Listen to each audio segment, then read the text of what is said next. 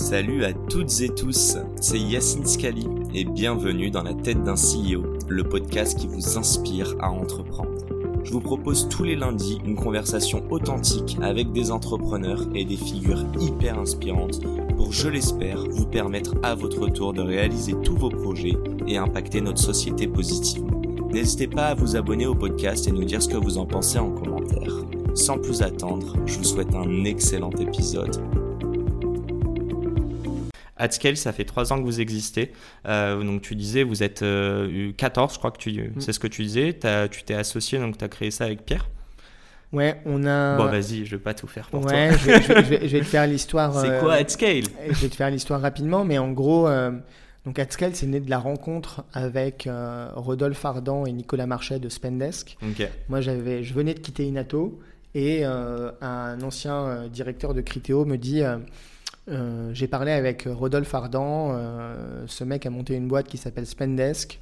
Euh, ils ont des sujets commerciaux, je pense que ce serait intéressant que tu les rencontres. Je le rencontre, je rencontre ensuite Nicolas Marchais. On fait deux, trois rencontres avec Nico qui sont d'ailleurs très désagréable, il, le sait, euh, il, a travaillé depuis là-dessus, mais, euh, mais des rencontres difficiles. Et finalement, on commence à... Attends, tu veux pas nous laisser là-dessus? Comment ça, désagréable? Vous vous entendiez pas au tout début? Non, c'est, il, est, alors c'est, un ami, hein. c'est quelqu'un pour qui j'ai énormément d'estime euh, personnelle et, surtout professionnelle mais également. Mais tire-lui dessus. mais, mais, mais le, premier contact était très difficile, c'est-à-dire qu'on avait, c'était très judgmental, il y avait beaucoup de jugements, on sentait qu'il voulait évaluer. On sentait pas du de tout. Méfiance, un... Ouais, c'est ça. On sentait pas du tout un terrain de confiance en disant, ok, vas-y, comment tu vois les choses, euh, etc. C'était plus de l'évaluation permanente, ce qui rendait du coup euh, les situations un peu tendues en permanence. C'était peut-être sa manière de gagner sa confiance aussi? Absolument, ouais, exactement. Et, euh, et d'ailleurs, une fois que la première mission s'est terminée et qu'elle a été renouvelée du coup au premier trimestre 2020, ouais. il a, il s'est transformé et la relation a, a décollé à ce moment-là.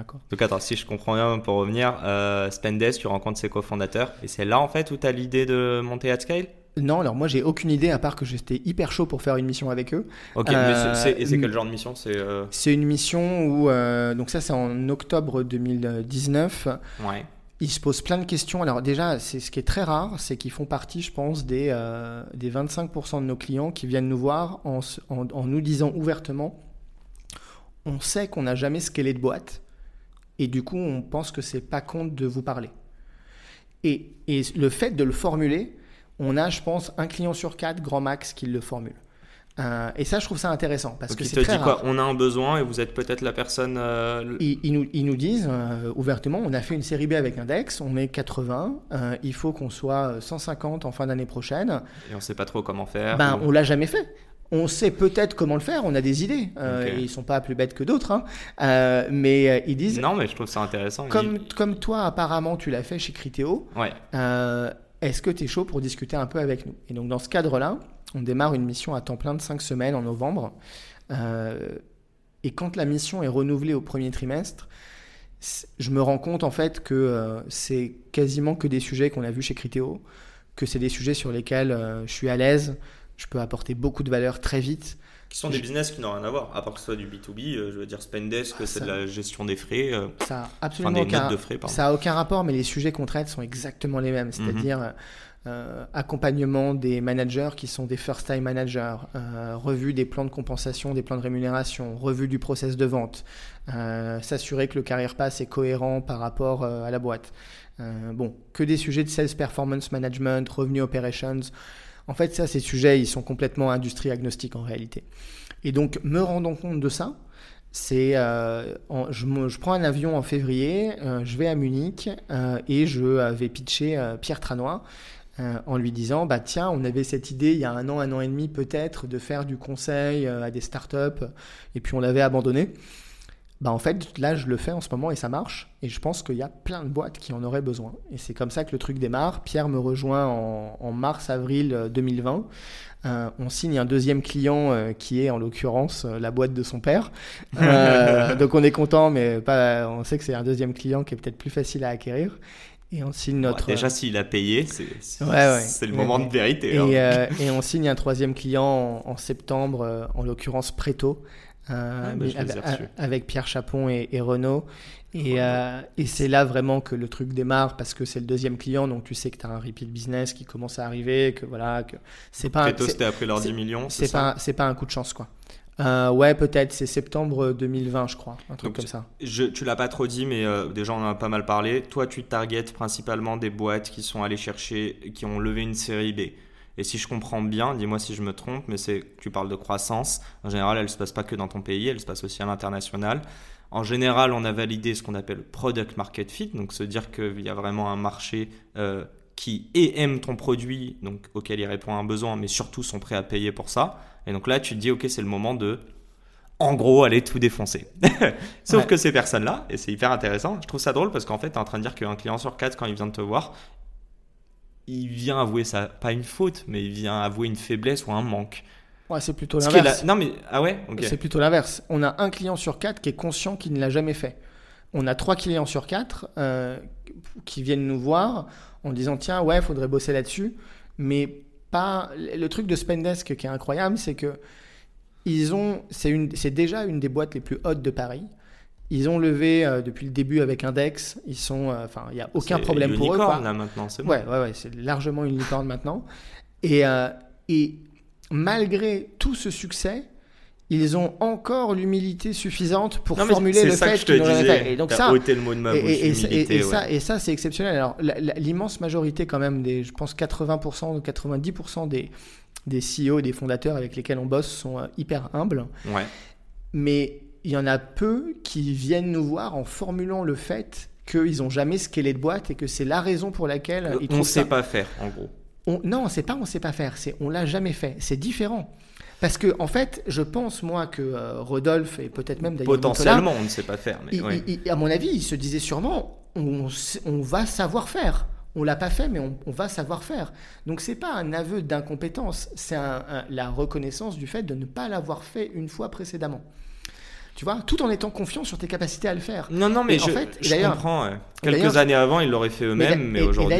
Et d'ailleurs, c'est ça, ça reboucle sur ta question de dire euh, qu'est-ce que fait AdScale euh, nous, on est là, on, travaille avec des boîtes qui ne sont pas que post-série B, on travaille avec des startups et des scale-up, donc on travaille avec des boîtes à partir du seed, le plus souvent à partir de la série A. Il euh, faut me dire quand je dis des bêtises. Donc, euh, donc on, travaille, on, travaille, en gros, si tu veux, avec des boîtes qui font entre 40 et 500 personnes. Hein, on travaille avec des boîtes de 800 personnes, on a bossé avec Payfit aussi, mais dans l'ensemble, nos clients font entre 40 et 500 personnes. Ça, c'est le, cœur de cible d'AdScale. Mm et nous, en fait, ce qu'on fait, notre métier, c'est de minimiser les risques d'échec lors de leur croissance, qui est souvent une croissance soutenue, voire une hypercroissance. Et donc, quand on parle du truc de Spendesk, euh, il est intéressant parce que, en fait, ce qu'ils viennent faire quand ils démarrent la mission avec nous, ils, ne doutent pas forcément d'eux. Ils se disent pas, je sais pas faire. Ils se disent en réalité, ma probabilité de succès est plus forte avec, est plus forte avec AdScale, ou mon risque d'échec est probablement diminué avec AdScale. Euh, et c'est ça, en fait, le, fond de notre métier. On le fait sur des sujets revenus et des sujets people. On le fait sur euh, la machine commerciale et, euh, et sur les départements RH. Bah écoute, bon, enfin, tu as parlé d'RH, on va en parler juste après. Juste, j'ai une petite question avant. tu m'as dit au téléphone que chez AdScale, vous n'étiez, vous n'étiez pas pardon, des savants. Et que plus encore, les personnes chez, qui bossent chez AdScale n'ont jamais fait de conseils. Ouais. Alors, j'aimerais juste je te dis hein, et je te laisse répondre là-dessus. C'est quoi votre légitimité mm. euh, Et d'ailleurs, bon, toi tu l'as fait chez Criteo, mais à, proprement dit, tu t'adresses à un CEO, tu n'as pas le track record de dire moi j'ai été CEO et j'ai vu l'impact en ayant hyper scalé ma boîte. Donc une en gros, tu n'as pas vécu l'expérience, mais tu apportes quand même de la valeur. Comment tu le présentes ça? Ouais, alors le, le, truc, le, le mot euh, que j'ai employé, c'est qu'on se positionnait, on, est, on est en position non sachante. Donc c'est pas qu'on n'est pas des savants, mais euh, ça c'est vrai aussi. Mais là, ce qu'on dit, c'est qu'on on est en position non sachante. Ce que ça veut dire, c'est que euh, on n'arrive pas avec des idées préconçues. on pense pas détenir la vérité. Et c'est pas parce qu'on a modestement contribué ou vu participer au succès de boîtes comme euh, Criteo, LinkedIn, euh, Expedia, etc., qu'on on a le playbook parfait qui va fitter avec toutes les boîtes. Donc ça, c'est ce qu'on dit et la position dans laquelle on arrive. Maintenant, euh, autant on n'a pas scalé de boîte en tant que CEO et on n'a pas IPO une boîte. Par contre, en tant que directeur commerciaux, on a fait passer des équipes de 1 euh, à 100 personnes et tu vois, et beaucoup de personnes chez nous, en l'occurrence chez les directeurs commerciaux, manager des PNL de plus de 100 millions de dollars. Donc, vos, leads vous challenge là-dessus? Pas beaucoup, parce qu'au début un peu, au début un peu, ce qui est normal, en me disant parle-moi de ton expérience chez Criteo, euh, qu'est-ce que tu faisais exactement? Aujourd'hui le track record. Avec que... Aujourd'hui moins parce qu'on a la chance, euh, en tout cas le, plaisir sur les, euh, je sais pas, 25 missions qu'on a faites, d'avoir 25 vrais succès avec des gens qui trouvent que ce qu'on a fait c'est vraiment bien, avec une, un impact qui est mesuré, qui est, qui est réel, qui est, qui est grand. Mhm. Donc du coup maintenant le, ça commence un peu à se savoir. Donc on n'est plus trop challengé sur notre track record d'avant at scale. J'ai euh, une dernière question, Stéphane, pour toi. En fait, en vrai, j'en ai deux, mais j'ai surtout celle-ci. Faisons les deux, faisons les deux. Un, exemple d'accompagnement. Et tu as parlé de HR, enfin de ressources humaines juste avant. Et on en avait parlé lors de notre call. Et euh, je pense qu'on avait un peu le même constat. C'est qu'en startup, ben, on recrute par nos propres moyens mais qu'aucun d'entre nous, et là je me mm. comprends moi aussi dans des startups où j'ai fait du recrutement, où on n'a on a jamais été formé au recrutement. J'ai dû faire je ne sais combien de dizaines, presque de centaines d'entretiens dans ma tête en tant que candidat, hein, je veux dire. Mm. Et c'est pas pour autant, je pense que je suis, cap ou je suis capable de voir que j'ai plein de biais cognitifs quand j'interviewe quelqu'un. Euh, Déjà, est-ce que c'est, euh, tu dirais, le besoin principal, sachant que lors de la croissance, on a aussi beaucoup parlé d'humain et de, recrutement du capital humain, et comment vous, vous le faites, alors que, encore une fois, bah, tu n'as pas été euh, head of HR, par exemple? Ouais, c'est un bon exemple. Euh, moi, je, c'est, aujourd'hui, c'est pas vraiment mesuré. Il y a pas, on, connaît les chiffres de le coût d'un mauvais recrutement d'un commercial. On sait, à peu, on sait à peu près combien ça coûte, c'est très cher, ça doit être 200 euh, 000 euros, je crois, un truc comme ça, entre euh, le temps de recherche, l'onboarding. Ouais, ben, l'onboarding, je crois que c'est 6 à 8 mois avant qu'un commercial soit. Euh, donc on sait, on sait que c'est, que c'est très cher, mais on ne mesure pas. Il n'y a pas de, d'AB test entre une boîte où les hiring managers ont été formés au recrutement et là où ils n'ont pas été formés au recrutement. Et alors, évidemment, c'est pas euh, c'est pas une science. Euh, on peut pas euh, on peut pas définir le truc de manière parfaitement scientifique, mais c'est une discipline comme une autre, le recrutement, et on peut y être formé. On peut être formé aux techniques de recrutement. Il y a plein de trainings qui existent. nous, on avait été très bien formés au recrutement chez Criteo via une méthode qui est utilisée par Google et par des centaines de boîtes tech. C'est quoi euh, Qui s'appelle, ouais, bien sûr, on, bah, on l'utilise euh, sur toutes nos missions, chez tous nos clients quasiment. C'est la méthode des quatre compétences. Tu as un pilier qui est sur les compétences liées au job, un pilier sur l'ownership, la capacité à aller faire des trucs par toi-même tout seul, un pilier sur euh, intellectual horsepower. Est-ce que tu es bien câblé intellectuellement? Et ça ne veut pas dire les études, euh, le quotient intellectuel, ça veut dire en gros euh, la curiosité, l'intelligence émotionnelle, euh, tu vois. les personnalités. Quoi. Ouais, c'est ça. Donc intellectual horsepower. Et le dernier, c'est les valeurs de la boîte. et donc en fait, quand tu crées des questions situationnelles sur ces différents sujets, et ben en fait, tu arrives à recruter de manière euh, data-driven avec des exemples précis, etc. Avec des coefs différents sur chaque truc, en fonction des postes. Tu peux pondérer absolument mhm. si tu as envie. Alors ça, ouais, ça c'est des méthodes qui sont utilisées dans euh, Sales Acceleration Formula de euh, Matt Roberge, le mec de, de HubSpot. Tu peux faire des coefs, tu peux faire plein de trucs. Mhm. Et malheureusement, l'immense majorité, voire la quasi-totalité des hiring managers, des gens qui recrutent euh, bah, n'a jamais été formé au recrutement. Ça doit mouiller. Et, le pire, et le pire, et ça on en a convenu avec un client d'ailleurs récemment, c'est que les personnes les plus capées, les plus seniors, euh, ayant fait plus, passer plus d'entretiens, sont convaincus de savoir recruter, alors que souvent c'est les pires sur les questions qui sont posées et sur la documentation du feedback, c'est une catastrophe. Euh, et ça, ah bah on l'a vu. Je, euh, je, crois que aujourd'hui, les nouvelles générations, euh, heureusement, sont bien mieux formées au recrutement que les générations d'avant. Et, heureusement, parce que parce qu'il y a vraiment un truc, et ça, faut que tout le monde le, comprenne, c'est que c'est pas parce que tu as fait passer 1000 entretiens que tu es un bon recruteur. Quoi, ah ouais, c'est sûr. Et puis là, tu parles du, du, feedback qui, pour moi, j'ai envie de l'imbriquer sous la case respect. Euh, Aussi, tout à fait. Enfin, c'est incroyable. Mais moi, je le comprends en fait. D'un côté, je comprends le recruteur qui doit avoir 15 personnes et qui se dit on va shortlister ces trois personnes-là. Ben ouais, mais en fait, les 12 autres personnes qui ont passé du temps avec toi, comment veux-tu qu'elles soient compétentes pour les prochains entretiens? Ou ne serait-ce que même elles d'apprendre de cette expérience? Enfin, bref, on se rejoint de ouf là-dessus, mais je vais pas déblatérer. Moi, j'ai une dernière mini question. At scale, euh, are you going to scale? Non mais je, rigole, mais c'est quoi un petit peu les, euh, les ambitions? Et puis tu vois, tu, tu, dis vous êtes 14, il y a une partie en freelance. On n'en a pas trop parlé, euh, mais je sais qu'il y a une forte culture aussi d'indépendance, d'ownership chez vous. et je pense que ça rejoint en tout cas aussi tous les, les clients avec qui tu bosses. Mais concrètement, at scale, tu voudrais l'amener où? Et est-ce que une, t'envisages de lever des fonds? Est-ce que tu as envie de faire de l'hyper Ouais, J'ai beaucoup de réponses déjà. Il y, a déjà beaucoup de, il y a beaucoup de questions dans ta question. Euh, donc ouais, effectivement, il y a une volonté d'indépendance chez AdScale, euh, des, des, gens qui composent AdScale. On a des profils de gens qui sont assez seniors, qui sont assez capés, qui ont entre, on va dire, euh, la moyenne... les, les, gens ont entre 35 et 45 ans chez AdScale à peu près. Donc on a des mm. gens qui ont un peu roulé leur boss, qui savent ce qu'ils veulent. Pour certains, le format contracteur leur va très bien et c'est ce qu'ils préfèrent. D'autres préfèrent euh, être, en, être en CDI. Mhm. Donc on essaye d'être assez, euh, assez flexible là-dessus, même si, et pour en avoir parlé là euh, aujourd'hui d'ailleurs avec une boîte amie en la personne de Moza, qui sont en fait nos cousins sur la partie product c'est ce sujet de, euh, de, modèle économique entre euh, contracteurs euh, et, et, CDI est un, vrai sujet de réflexion, je pense, pour pas mal de boîtes dans notre secteur, avec des pros et des cons des deux côtés. Donc je pense que 2023, tu vois, par exemple, un des enjeux pour AdScale, ça va être de trouver le bon modèle qui nous permet d'attirer les bons talents, euh, parce que euh, c'est euh, la clé pour l'instant de notre succès, mhm. c'est d'avoir recruté des bonnes personnes, et, et ça fait derrière qu'on fait des missions super bien chez nos clients. Donc il faut qu'on garde ça.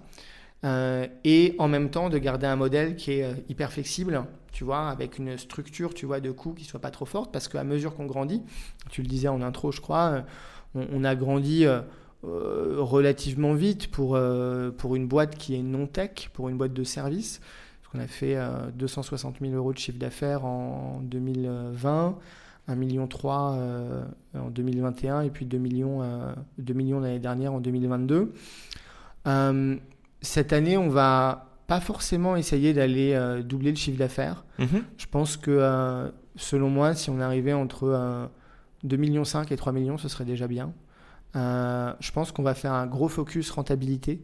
Euh, J'allais te dire du coup la marge dans tout ça, mais ok. Ben, on a des marges brutes qui sont relativement bonnes. Euh, on a des marges brutes qui sont de l'ordre à peu près de 50%, ce, qui est, ce qui est normal si tu veux dans le, dans, dans le secteur.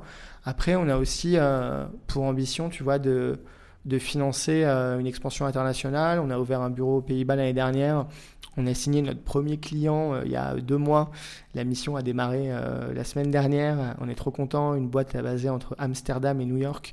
Donc, euh, on a signé notre premier client au UK également, qui, a, démarré il y a, six semaines. Donc, on a envie de, ce qu'on sait très bien le faire, on a envie de l'étendre en Europe dans un premier temps.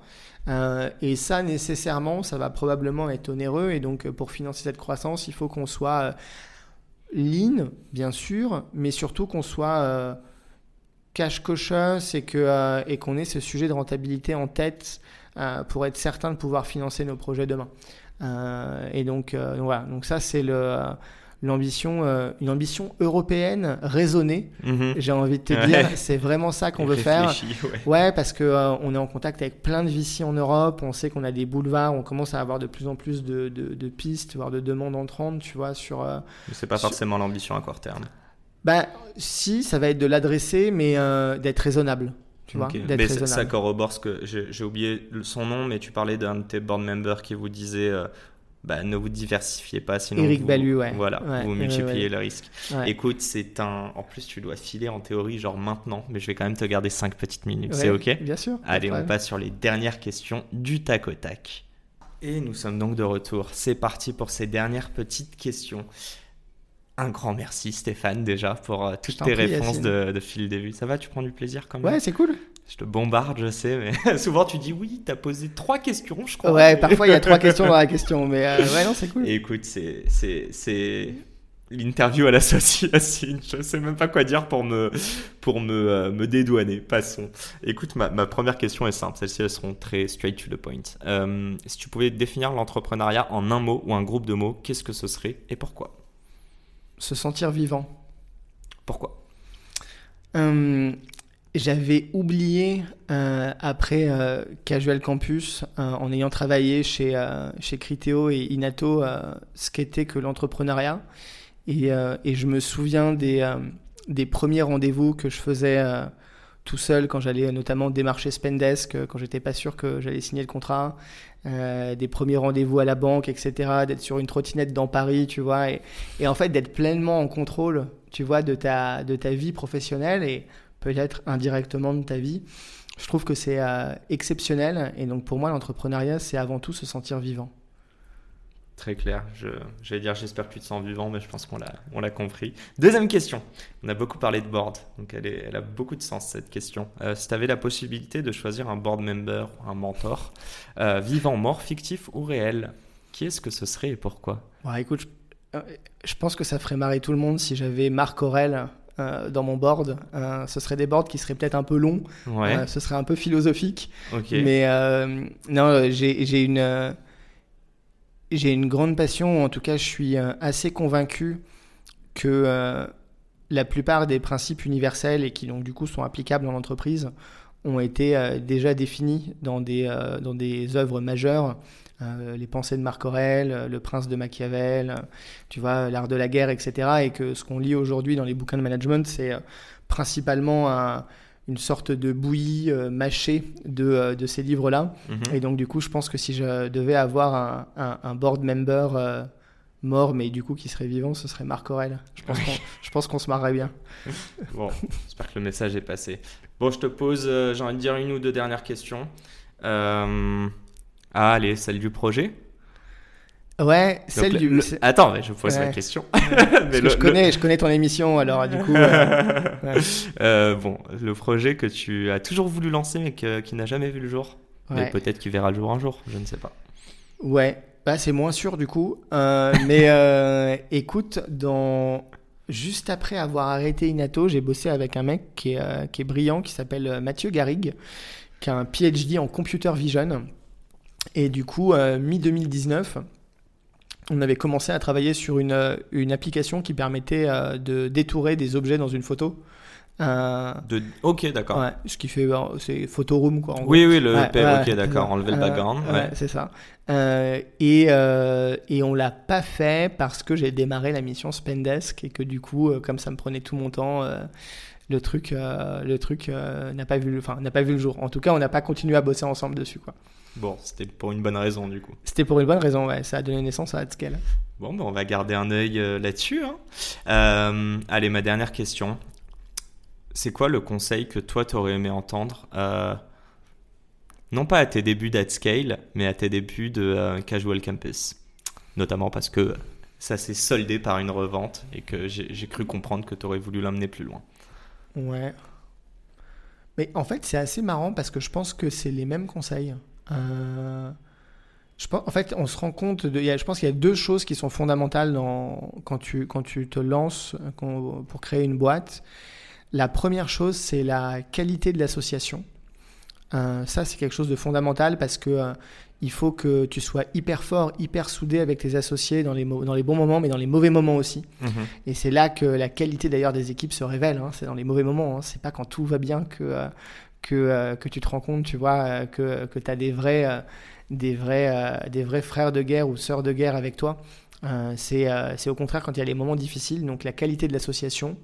Et le deuxième élément, je pense que c'est aussi d'y aller pas à pas, de ne pas vouloir brûler des étapes. je pense qu'on oublie toujours le fait que, notamment dans la croissance, tu parlais tout à l'heure de est-ce qu'il y a des bons modèles de croissance? Bah, je pense par exemple, on n'en a pas parlé, mais que pour les boîtes euh, non tech, les boîtes de services par exemple, mhm. un bon modèle de croissance, c'est euh, quand tu commences à faire de l'hypercroissance, c'est de décider pendant un an de plateau avant de refaire un pic de croissance. Et je pense que ce modèle-là est vachement sain. Nous, on est euh, biberonné à l'écosystème startup, scale-up, x3, x3, x2, x2. Quand tu as une boîte de service, ça peut pas marcher comme ça. Enfin, ça peut marcher comme ça, mais avec un niveau de risque très élevé parce que du coup, tu es euh, souvent euh, autofinancé. Donc, euh, donc, je pense que ça, c'est sain. Et c'est du coup ce que je te disais tout à l'heure, ce qu'on va essayer de chercher à faire, à mon avis, en, en, 2000, en 2023.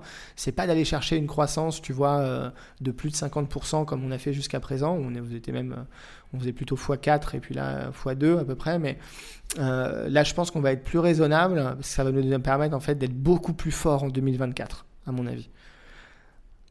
On se reparle en 2024 avec plaisir Yacine. Bon, un grand, grand, grand merci pour cette heure euh, d'échange. On a creusé plein de sujets. On a commencé par, entre guillemets, des choses qui étaient plutôt, je ne sais pas si c'est négative, mais en tout cas, euh, qui sont, ne se sont pas soldées, en tout cas l'expérience, je parle de, euh, de, Casual Campus, comme tu l'aurais aimé. Euh, évidemment, c'est plus facile d'en parler quand on est moins attaché émotionnellement. Euh, et puis après, on a parlé de tellement de choses, euh, de at scale, mais de tout ce qui s'ensuit, de la croissance. Donc un grand merci pour ça.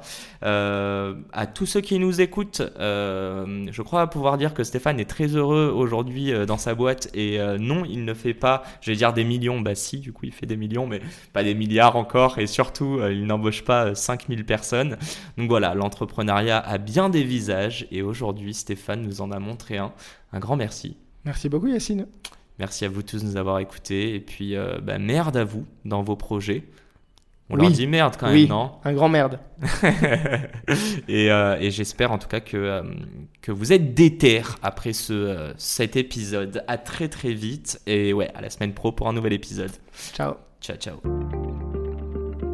Et c'est la fin de cet épisode. Les amis, j'espère qu'il vous a plu. J'espère qu'il vous aura inspiré. Si cet épisode vous a plu, n'hésitez pas à nous soutenir en nous mettant 5 étoiles sur les plateformes, en vous abonnant évidemment et en nous laissant des commentaires. C'est très important et ça fait toujours plaisir. Hâte de vous retrouver la semaine prochaine. Ciao